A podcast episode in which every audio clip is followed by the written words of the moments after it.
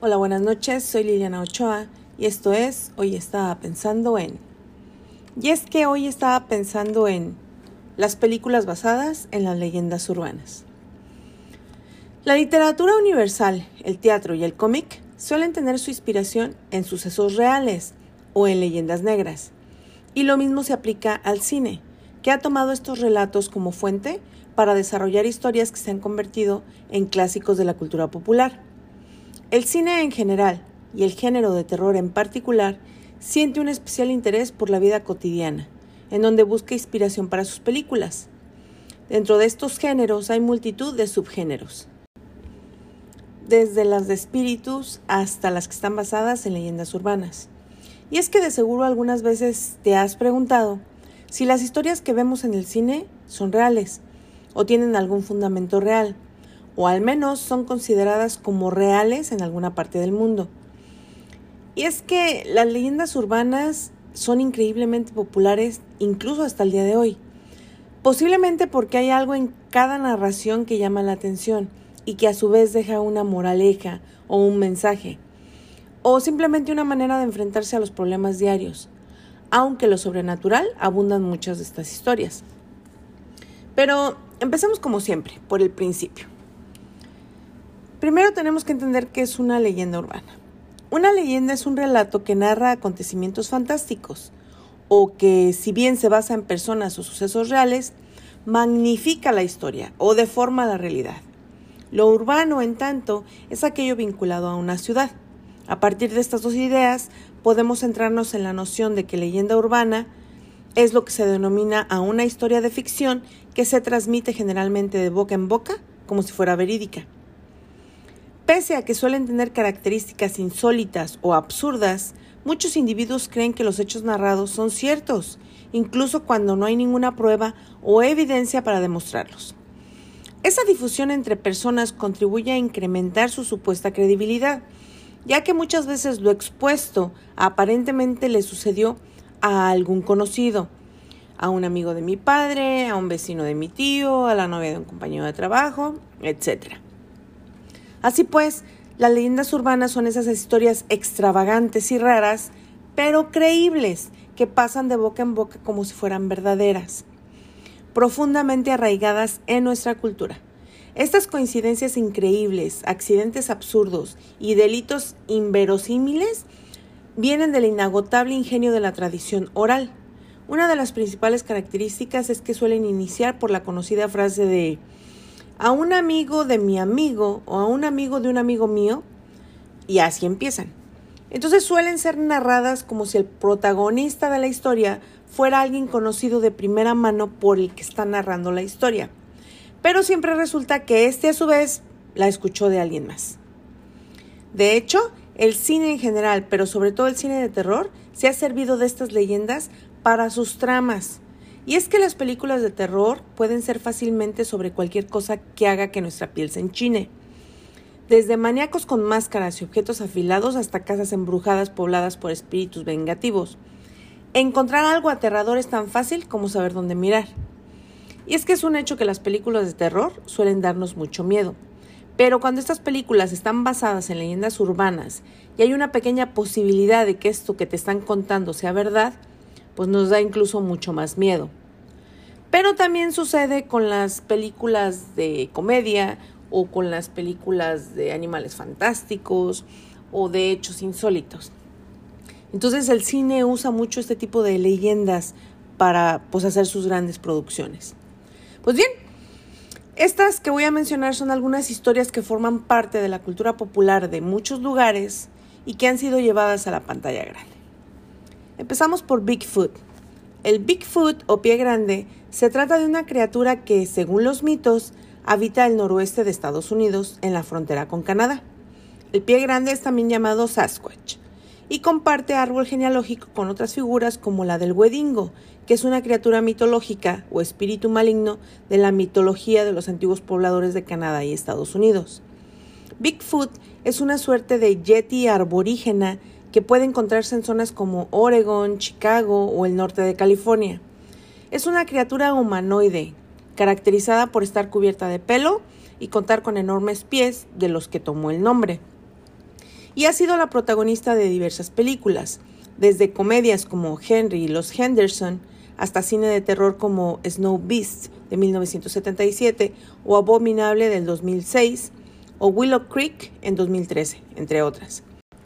Paralelamente, el Wendigo también ha tenido su buena ración de protagonismo, sobre todo porque se le considera una criatura caníbal, la cual se presta más fácilmente a que sea de género de terror que pie grande que pues come plantitas y arbolitos.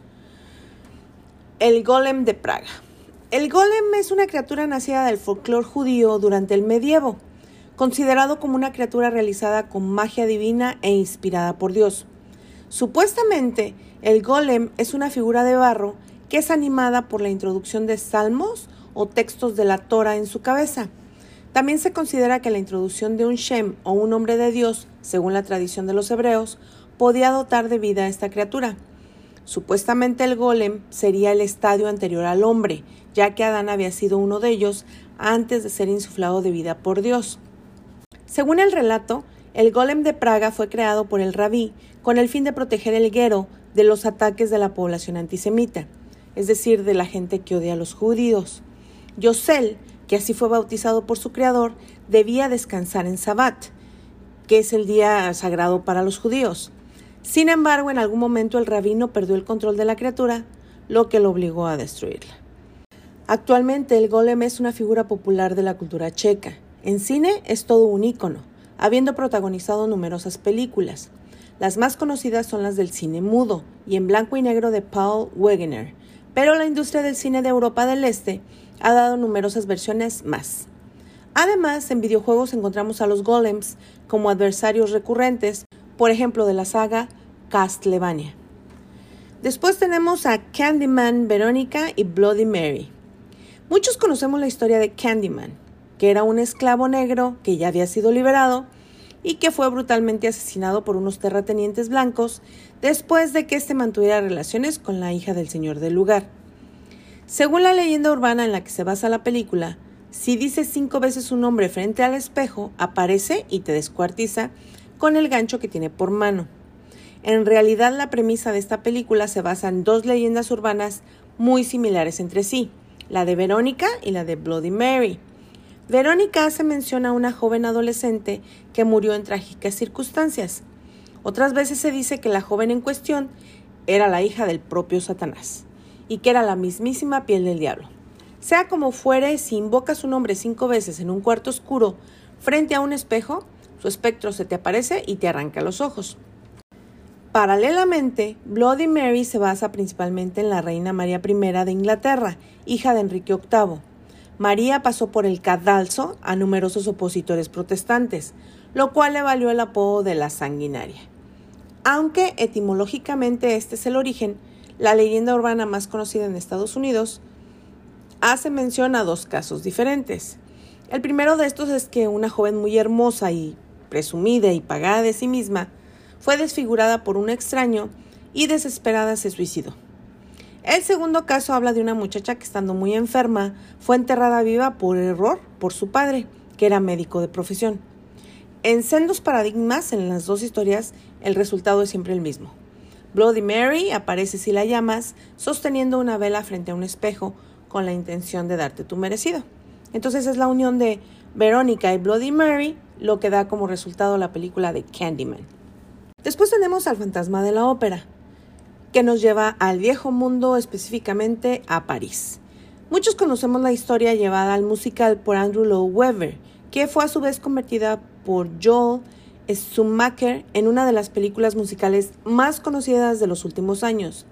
Sin embargo, el relato del fantasma de la ópera no deja de ser un relato de terror y misterio gótico, escrito por Gaston Leroux a principios del siglo XX y que tenía como inspiración diversas leyendas urbanas.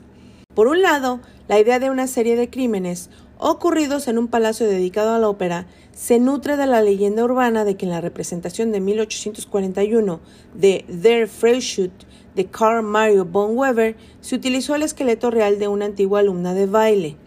Otro mito importante detrás de la construcción del relato de Leroux es la figura de Fantomas, una suerte de supervillano literario cuyas peripecias comenzaron a circular en la época en que el autor publicó esta novela.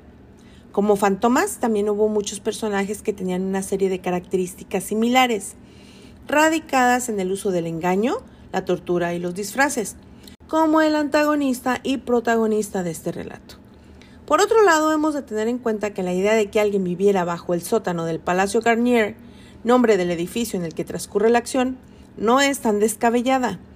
De acuerdo con los registros históricos del Palacio de la Ópera de París, este se levantó sobre una bolsa de agua, sobre la que se tuvieron que construir una serie de cimientos a fin de poder llevar a cabo las obras. Estas catacumbas posiblemente acabarían siendo el hogar de algún sin techo, de algún desplazado social, de algún indigente, lo que habría dado pie a la idea del fantasma.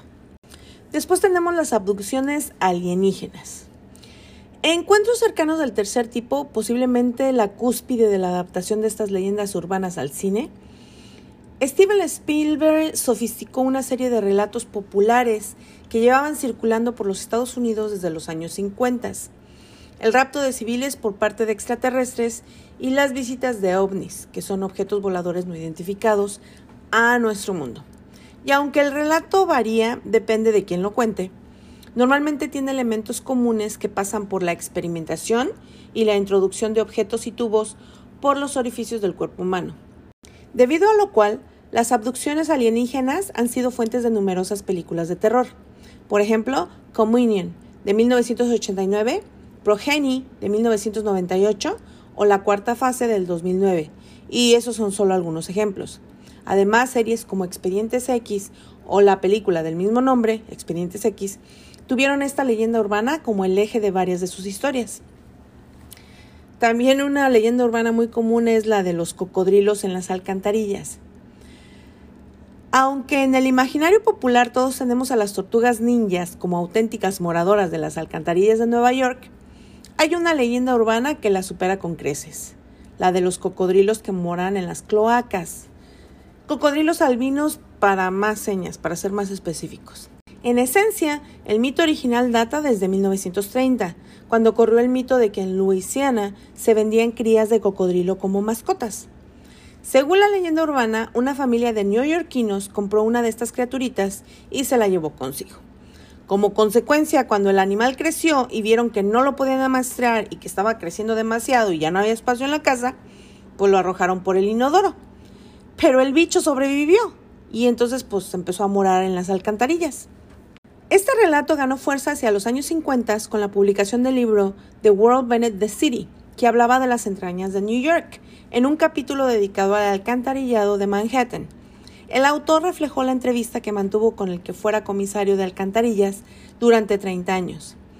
Esta fuente llegó a asegurar que habían encontrado cocodrilos en las alcantarillas, aunque estos relatos nunca llegaron a ser tan brutales como el de la película Alligator de 1980. En los últimos años se han dado avistamientos de algunos de estos animales, en realidad, por ejemplo, en París se encontró que una hembra de cocodrilo vivió en el río Sena durante los años 80. Y desde hace un tiempo en ciudades del sur de Estados Unidos se advierte que muchos caimanes y saurios se han movido de su hábitat en los pantanos a los alcantarillados de ciertas ciudades, debido a la invasión cada vez mayor del hombre en sus hábitats. Después tenemos a la niñera y el hombre del piso de arriba. ¿Te gustan las películas de miedo? Todos tenemos en mente la famosa frase inicial de la franquicia Scream, con la que Wes Craven parodió y rindió homenaje al cine de terror y de slashers. Sin embargo, estas cintas se basan a su vez en una leyenda urbana que fue reflejada en las películas Black Christmas y Llama a un extraño de los años 70. Estas producciones de las que hablo se inspiran en una serie de asesinatos sin resolver en Quebec, pero también en el mito de la niñera y el hombre del piso de arriba.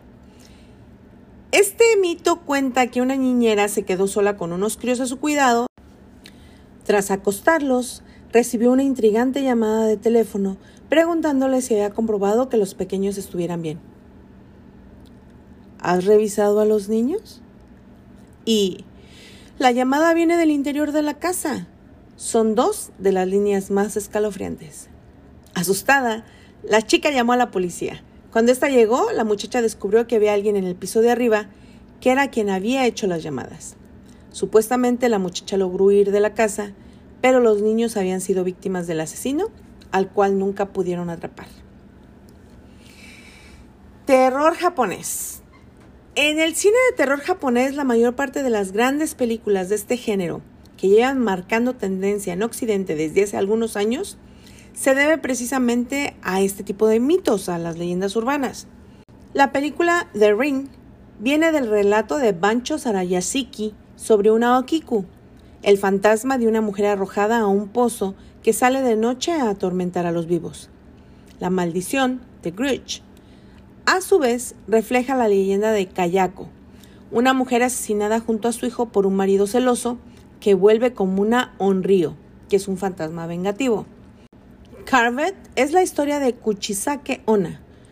Literalmente significa mujer de la boca cortada. Esta película respeta casi por completo la leyenda en la cual está basada, que es una mujer que contrae matrimonio con un hombre extremadamente celoso, que al autoconvencerse de que ella le era infiel, le hace un corte en su cara de oreja a oreja, para que de este modo ningún hombre la encuentre bella, asegurándose de esta manera su amor absoluto. El espíritu atormentado de esta mujer, con una máscara quirúrgica en su rostro para tapar su herida, rondaría las calles para preguntarle a los transeúntes si era hermosa. Fuera cual fuera la respuesta, su destino sería el mismo, la muerte. Teque Teque, la chica partida por la mitad por un tren. En Tequeteque, un grupo de colegialas quiere desentrañar el misterio de una mujer que fue mutilada en dos partes por un tren. Sin embargo, quien escuche la historia podrá oír a las dos partes de la chica mientras quieren unirse y si las ven, sufrirán el mismo destino.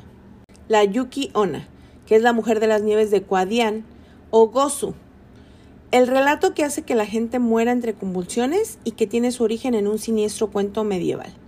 Mudman, a lo mejor no muchos lo ubican, es una película así media extraña, se llama Mudman, la última profecía. Esta película del actor Richard Gere se basa en un mito urbano de Point Pleasant en West Virginia durante los años 60, en donde se dijo haber visto volando una especie de hombre polilla gigante como las mariposas negras, pues, este, una polilla gigante, pues sí, un hombre, ¿verdad? Convirtiéndose en una suerte de fenómeno mediático. La aparición de esta polilla llevó en los años 70 a la publicación del panfleto de Mudman Prophecies, que entre otras cosas aseguraba que la aparición de esta criatura era una señal de actividad sobrenatural, que culminaría con el desplome del puente de plata de Point Pleasant de 1967. Supuestamente el Mudman o hombre polilla sería una especie de heraldo de la catástrofe, y que aparece en ciertos lugares del mundo avisando de sucesos siniestros o sobrenaturales que pueden afectar a la población. Según los datos recogidos, se le ha visto también en Chicago, Santiago de Chile, en Chihuahua, México, en Chernobyl y en algunas otras poblaciones europeas. Después tenemos a los asesinos desequilibrados mentales. De esos hay para dar y repartir. Muchas, muchas leyendas urbanas. Algunos ejemplos de estas películas son La Matanza de Texas, Psicosis y un montón de películas. No, no terminaría. Muchas películas de terror y slasher. Y entonces surgen todas ellas del mismo caso. Es el siniestro caso de Ed Gain, un asesino en serie que también se dedicó a practicar ahí la necrofilia. Pero además hay un elemento de mito urbano que también alimentó estos relatos, el de los asesinos de mentes. Muchos de estos relatos se basan en leyendas de jóvenes que son víctimas de hombres desconectados de núcleos urbanos de la población, es decir, que viven en poblaciones muy muy alejadas de las ciudades o de los pueblos más habitados y que son parte de clanes endogámicos, es decir, que se casan o, tienen relaciones entre medios de la misma familia, miembros de la misma familia o del mismo linaje o del mismo grupo, ya puede ser el grupo religioso o étnico o geográfico. Entonces están muy, muy, muy cerrados su, su visión del mundo. Y se supone que viven en la América profunda, es decir, zonas muy, muy aisladas.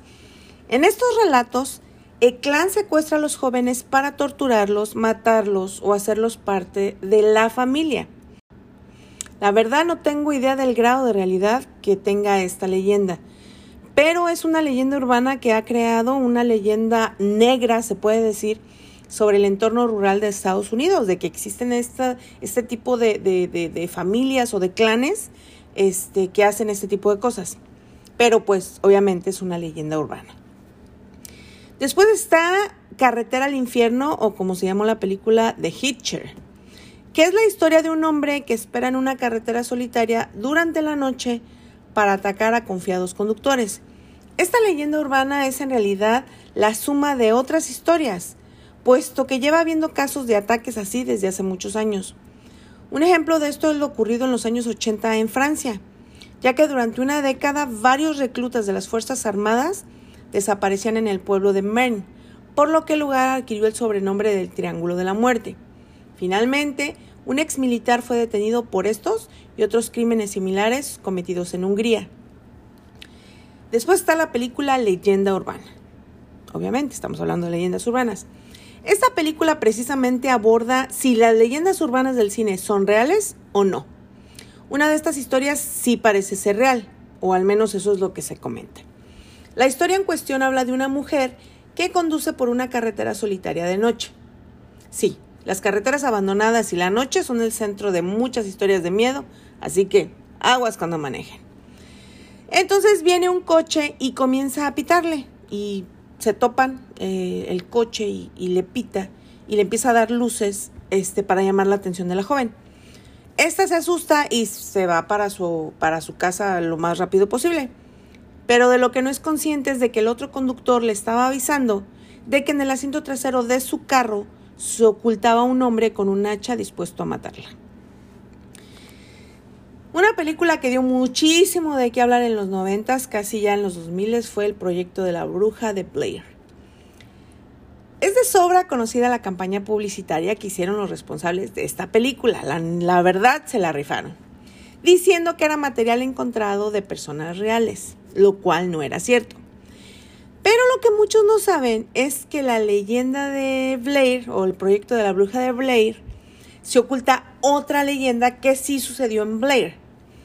En el invierno de 1875, la joven Ellie Kedworth desapareció de Blair después de que varias personas la acusasen de brujería.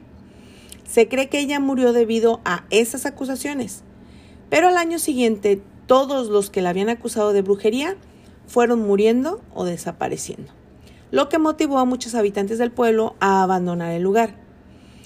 Esta leyenda, claro, no está directamente relacionada con la película, pero los responsables de la película afirman que se inspiraron en esta leyenda para hacer el film. Otra que fue muy, muy sonada fue Terror en Amityville. Esta historia apareció por primera vez en la novela homónima del escritor Jay Anson, quien afirma que ocurrió de verdad. La cinta sigue a una familia formada por George, Kathleen y sus tres hijos, todos ellos se mudan a una casa de estilo colonial en Amityville, New York. En los 28 días que permanecen en la casa, ocurren todo tipo de incidentes paranormales causados, según la familia, por un espíritu maligno. Cabe señalar que 13 meses antes de que la familia se mudase a esta casa, un joven asesinó a los seis miembros de su familia en esa casa y por eso nadie quería comprarla. Otra muy famosa es El Exorcista.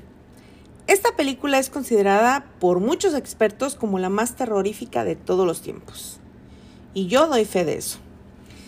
Y se trata de una adaptación de la novela homónima de William Peter Blatty, quien a su vez se basó en el exorcismo de un muchacho estadounidense ocurrido a finales de 1940. Esta leyenda es conocida como la leyenda de Ronald Doe debido al seudónimo que la Iglesia Católica le otorgó al joven, aunque más tarde el autor Thomas B. Allen lo cambió por Robbie Mannheim. Curiosamente, la película dio lugar a nuevas leyendas urbanas debido a los extraños sucesos que ocurrieron en el set de rodaje. Pero esa, esa ya es otra historia. La Llorona. La Llorona explora la popular leyenda de la mujer que después de matar a sus hijos por venganza es condenada a que su espíritu siga atemorizando a los vivos por toda una eternidad.